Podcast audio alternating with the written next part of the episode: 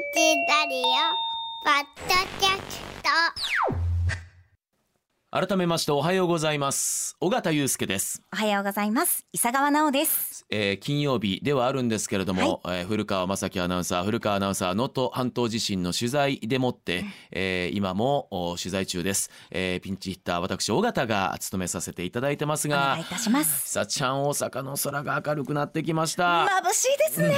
窓から差し込む光。めちゃくちゃいい天気ですパワーもあのお天気カメラなんてこれ白飛びって言うんですか？白飛びですあの光が強すぎてもうピッカーンってなってますね、画面。く白が取れてないっていうね それくらい光が強いそうですパワー持ってます。いいお天気ですね。さあ、ただ今年はですね、あの正月から心がざわざわとしてらっしゃる方も多いとは思います。えー心を落ち着け、平常心でいるためにはどうしたらいいのか。もちろん深呼吸をすることも大事なんですけれども、今朝は総愛大学学長で宗教学がご専門如来寺住職でもいらっしゃる釈鉄舟さんにお越しいただきましたお話を伺ってまいりますおはようございますおはようございます。えー、本年もどうぞよろしくお願いいたし今ます。年もどうぞよろしくお願いいたします。えー、私釈先生にはですね、えー、昨年徳を積むということについて、はいえー、真髄を伺いで、えー去年いろいろな私あのご利益を得ることにはい。実はつながりまして、そうなんですか？それは良かったです。何かあの。えっと道迷ってる人をアテンドしたりとかこ細かな徳を積んでるっていうおあの話を時そうでした。はい、でまああえ。ーのその最終的にですね、えー阪神タイガースの日本一のパレードのフロートに乗せてもらったり ヴィッセル神戸の優勝を目の当たりにしビールかけをさせてもらったり、ね悲願ですよね。これまあ仕事ですよ。えで、まああとはまああのちょこちょこ有馬記念が当たったりとか、ちょこあのちょこ。えっと俗なものからそうでないものまで、まあ俗なものばっかりになるのかもしれませんが、あの釈さん、はい。徳を積むは伺いましたが、ええ。ご利益はという概念といいますか、あ。のご利益自体はあの仏教の言葉仏教の教えなんです。え。でそれでうーんと今お話にあったあの有馬記念が当たるとか阪神が優勝するとかいうことじゃなくてですね。ことじゃなくて。はい。あの自分自身のこう歩みが進むさあの仏教でいうと悟りへのあ道がこう道への歩みが進む、えーそれは、えー人のためでもあり自分のためでもある。人のご利益は自分のご利益自分のご利益は人のご利益、えーこれ自利利他というですね。教え自利利自利利他の教最え近利他ってのがよくね言われますけどね。そうでしょう、ええ。はい。あれまあまあご利益ですね。自分のためのご利益人のためのご利益そんな風に考えます。あのすみません。あの、ちょっとだけアピールになったらすみませんけれども、あの年末の家庭内の大掃除に関しても、えーほぼ一人で黙々としそれを、それを家族に伝えることなく、自分の中で収めながら「俺やっといたで」とか言わずにガチさん、ガチさん、はい。放送で言うてたらもう言うてるわ。的を置いたツッコミありがとうございます。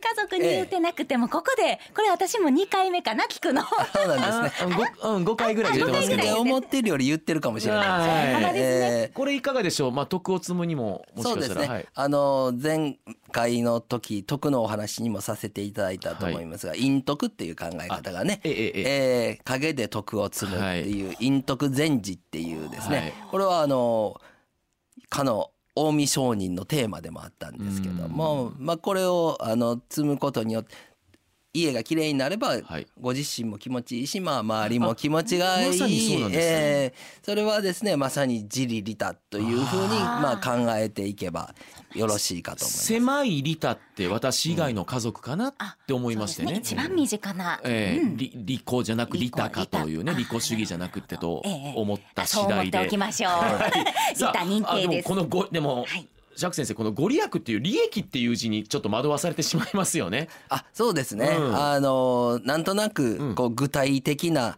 今こう自分の 自分のねあのかけたコストに対してえーベネフィットがどのぐらいかみたいなことになりなりがちですがなりがちですが、そうですね。あのご利益自身はまあ言ってみれば自分のね、思いを超えるような力が働いたりうん。することっていうのは我々しばしばね。感じることですよね。ね、追蔵あの岸田総理が使うこれが還元か？とかなんかね 思っちゃったりとかね。することもなきにしもあらずというところだったんですが。さあ、はい。えー今朝はちょっと心がざわつく年のお初めなんですけれども、えー先ほどちらっとおワードとして出した平常心。よくねあの平常心で戦いに臨むだったり、はい。平常心で、まあ、我々のこの仕事はい。に臨むだったり、ね今日なんて試験ですから試験の時は本当によく言われましたよね先生に。自分なりの大一番の時に平常心っていうバーも出てきますし、はい。まさに今回のねあのこういう災害であったり事故があったりって時に出てくる言葉ですが釈先生この平常心。改めてどんな心のことを言うものなんですか？あの平常っていう言葉うん。自体はもともとのあの漢字の言葉自体はあの常日頃の、うん。まあ、行いのことで、うん。いわゆるえ普段の衣食住というようなことから来てるらしいんですがえ。これがですねあの中国で禅に大幅に取り入れられて普通仏教用語では病状って読むんですが病状ですか？ええ平常心じゃなくてはい我々まあ病状心って読むことが多いんですがん。病状心是道病状心これ道なり道なりというような有名な言葉があってはつまり普段の心こそがそのまま悟りであるっていうですね、まあ禅の一番の中核に迫るようなそんな教えで使う言葉ですね。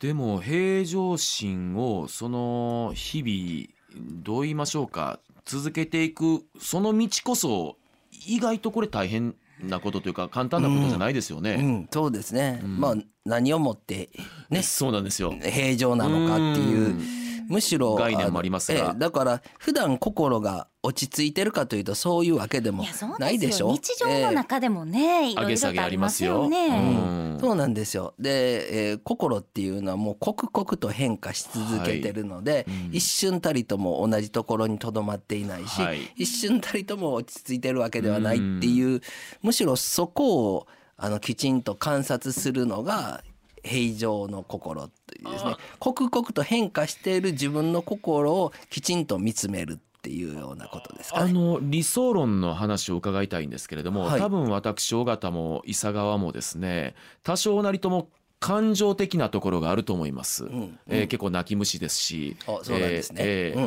うんそれはできるだけそうじゃない風に言った方がいいのかやっぱ感情は出した方がいいのか、えっとねあのー怒りとかうん。悲しみとかは、恨みとかいうのは常に湧き上がってくる湧き上がってくるものだというふうに考えて。いわゆる負の感情っぽく感じるそうですね。喜びもそうなんですじゃあじゃあ喜怒哀楽はい喜怒哀楽がプラスもマイナスも。あのー湧き上がるそれはもう湧き上がるのはあのー人間の心のメカニズムから言って止めることはできない。でもその都度はい。捨てていこう、捨てる。では、つまり出していそこにいんですか？しがみつかないっていうかですね。出してはいいんですか？そうですね、うん。あのえっ、とそれをなんて言うんでしょうか。まあ出す出そうとするというか出てしまったとえ出てしまっても、出たとした。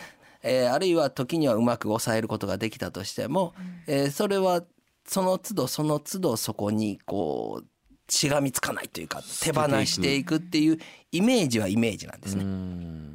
んじゃあよくいさちゃんがわーって泣いた。うんな湧き上がって泣くのはいい。でもそれはそれでポンと泣くのを置いてったらいいってことですか？あのねそうなんですよ。あの目指すのは仏教で目指すのははい。鏡のような心でして、鏡え鏡っていうのは前に物があるとそのまま映しますでしょ？はい。で、えーでも我々の心はですねあのいろいろこう自分の都合というバイアスがかかってるので、こうある種のこう歪みが生じてる。はい。だからもう必要以上にその物事とか人を大きく映して見せたり必要以上に小さく見せたりもう好きな人は持ってる品物までいいように思えるし嫌いな人は咳払いだってもういいってなるっていう歪んでるんですよ。はい。でこの歪みが苦しみを生み出すっていうのが一つ。それが一つです。でもう一つは鏡は前にあると映してるんですけどもこれがなくなるともう映さないですよね。はいはいところが我々の心はとっくにそれは過ぎ去ってるのにずっと映し続けて苦しんだり喜んだりしているというわけでそのスタイルっていうのはそういうこと。昔の悲しい思い出とかってなんか時々思い出してもいいことないのに引っ張り出してきちゃったりしますよね。でもその時にその時に過去の名曲「悲しみをこんにちは」って言えますかっていう悲しみに向き合って「こんにちは」こんにちは。うん。あそれで平常心でいればいいっていうことですね。そうですね。平常心っていうのは刻々と心は変化してるんだけども、そこにぐーっとしがみつかずにその都度その都度ちゃんとこう変化していく、それをまあある種俯瞰していくみたいな感じですかね。自分をやっぱり客観視するっていうのも一つのそうですそうです。方。法ですか？俯瞰で言うと、うん。えー簡単なことじゃないと思うんですが心を落ち着けて平常心でいる方法っていうのは何か方法論としてはそうですね。他ありますか？あの今言いましたように一つは刻々と心は変化そもそも変化し続けている、それをきちんと普段から観察してい,、うんるというのとですね。もう一つはむしろ常に新鮮な驚きを感じるっていうことですよね。うん、あの我々何でも当たり前についつい思いがち、はいはい。この日常だってはい。ずーっと続くのが当たり前のような気になってますけども、うん。考えてみたらね、うん。こんな災害大きな災害起こったら改めて日常がいかに脆いかっていうのを実感しますよね。でもよくよく普段気をつけてみると当たり前じゃないことってたくさんありますよね。だからそれにきちんと新鮮に驚く。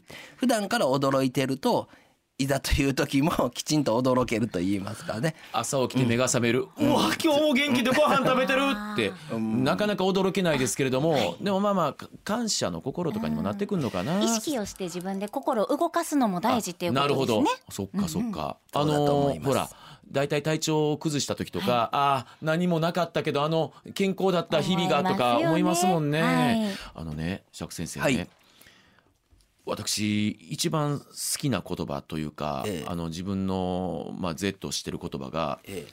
あの平凡の連続それすなわち非凡なりなんですけどもこれもちょっと今似通ってるような気がしましあて。そうですね。そうかもしれないです、えーっとある種のこうルーティンワークって人間にとってすごく大事なんですよね。こうル昨日と同じ今日を喜ぶん。マインドセットも大事でしょ、うん。でその中にあるあの非日常、ん。日常を輝くすためには非日常がすごくポイントになってうん。くるんですけども我々何が非日常か分かりにくいような社会にはなってるんですよ。はい。例えば昔だと家族で外食することも非日常だった時代があったじゃないですか。昭和の時代は外食って心躍りましたよね、ええ。ところが今それが非日常っていう感覚はすっかりなくなってしまってますよね。でもこれはとてもこう非日常的なことなんだっていう意識を持つと今度は日常が輝くみたいな。うん。非日常を意識しないと日常も枯れていくっていうところもありますよね。いやーでもねいさちゃんこの毎日朝早く起きて結構、えーまあ私月曜から木曜ですけど定点観測みたいなところがありましてね。じゃああのねい夜明けとてちょっとずつ変わってきてほらやっぱり冬は暗いでしょ、そうですね。じゃあね、はい。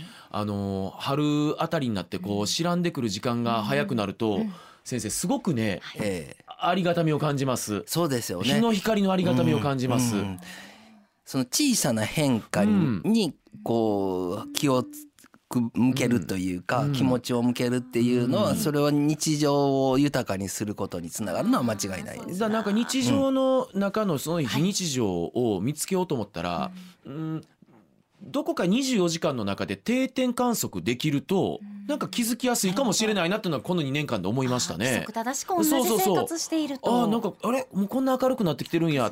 でほら昨日もワンコの散歩してて、あれ？あれ？なんか最近日の入りが遅いなとか、それもしかしたら一つの方法かなとは。あそうだと思いますね、それがすなわち平常心につながっていく小さな変化に気づく平常心っていうことだと思いますね。ちなみに釈先生も、はい。まあ新年始まってまだまなしではあるんですけれどももちろんあのーめちゃくちゃ最近むしゃくしゃして怒ったこととかもええあるわけですよね。ええ頻繁にあります。よ頻繁にある。頻繁にありでます。そういう時にどういうふうに持ってってはるんですか？釈先生流のそうですね。コントロール法。を、ねよくアンガーマネーージメントとか言い方が今ありますけれども、うん。うん。そうですね。あのー割と僕あのーえっ、と言わないで貯める方な貯める派ですか、うんうん貯める派ですね。えーこれはねあのあんまり良くないような気がしますね。上手に出せる人を見てると羨ましいなと思いますもん。ああんな風に言えばいいよかったのにっていう風に思って。だからねあのちょっと最近ねそういう風によ上手に感情を人に伝える人を観察して真似してるんですよ僕。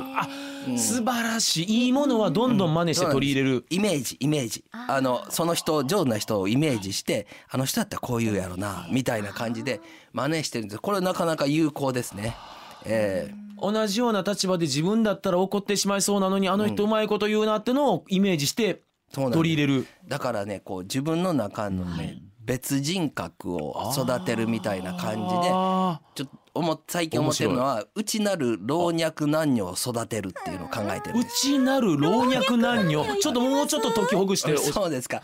あのね、あの時にはあの子供の自分とか高齢者の自分とか女性の自分とかお男性の自分をうまく演じるとね、まあそれがなんか育つような気がするんですよ。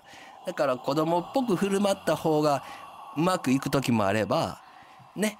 あの年相の発言がぴったりくる時もあればちょっと女性っぽく振る舞った方がいい時もあるじゃないですか。ねだからその多面的な人格をこう成熟させるのはどうかと。今すごく勉強になりました。よくほら今まで、あのこれやろうと思ったら自分の中のリトルガッチがそれをやめとけって声をかけたって よくあるじゃないですか俗の世界で。それのさらにはい。リトルホニャララを細分化するんや老若男女に。時に老時に若時に男時に女。さらに一歩進んだリトルイサちゃんを。あー。でも確かになんかこういろんな物事が起こった時にこうあ大阪のおばちゃんやったらこれ笑い飛ばすななるほど。とか。それはね大阪のおばちゃん人格っていうのはなかなか強いんですよ。うわあれは汎用性が高くてね。えいやわかります。うん。だってあれなんであのアメちゃんをみんなに渡すかって言ったら、アメちゃんを渡すことによってその場が溶けるんだもん。いあのいアイスブレイクするんだもん。解けますよねね融和するんだもん。あのね人と人との距離を詰めるときに大阪のおばちゃん人格を出すとか演じるっていうのはものすごくいい手なんですよ。だってどないしはりましたんって言うただけでギュッと通じまる詰まるでしょ。不思議ですよね。でどないしはりましたんっていう言葉遣いって、ある種の丁寧でもあるけど距離も近いっていうすごく便利絶妙。絶妙でしょ。えここの服いくらやと思う？あ言っちゃう。